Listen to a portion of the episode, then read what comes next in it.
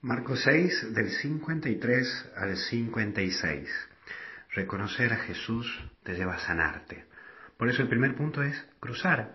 Es eso lo que hace que Jesús va y cruza. No se queda quieto. Y un cristiano no se puede quedar quieto en su metro cuadrado. Me parece excelente que te guste tu mesa, tu casa, tu silla, tu escritorio. Pero tenemos que salir. Hacer como los evangelistas, que salen sin pereza. Vas a ver a nuestros hermanos evangélicos que no le importa si le cierran la puerta en la cara, si lo escupen, o si se tienen que bancar el sol o un calor de 48 grados. Pero vos lo ves que salen. Vos y yo también tenemos que cruzar y buscar al hermano. No tenemos que estar esperando que te caigan a la iglesia o que te caigan al grupito del día viernes o del sábado. No, salí, buscá, porque tu hermano te necesita no es para que sumemos más feligreses y más clientes a nuestra comunidad, no, es para sumar a gente que se encuentre con Jesús.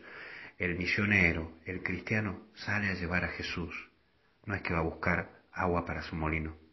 El que viene es como consecuencia de ese encuentro con Jesús. Vamos, hay que llevarlo y entusiasmate, encendete para llevarlo a Jesús, porque hay mucha gente que está necesitada, porque mucha gente sufre, porque mucha gente se siente sola.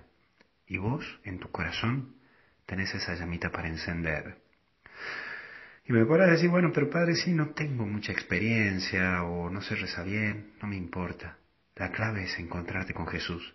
Lo demás viene por añadiduría. Y el segundo punto es tocar.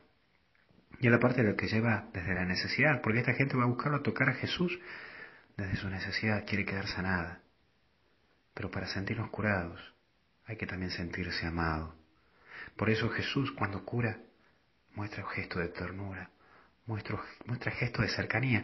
Y nosotros también tenemos que mostrar gesto de cercanía, de estar ahí, al lado del hermano que sufre, que llora. Un abrazo, qué bien que hace, o unas sencillas palabras, o una mirada.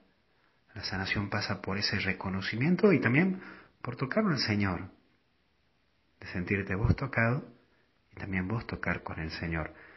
Y el último punto, sanar. El ir al encuentro de Jesús también te pone a que vos sanes con Jesús. Que hoy tenemos muchos enfermos, sí, lo tenemos.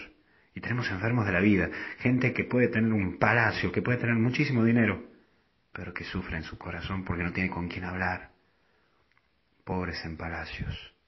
Pero también tenemos esos pobres de la vida que desprecian vivir personas con mucho dolor de corazón, con mucho rencor, con mucha angustia.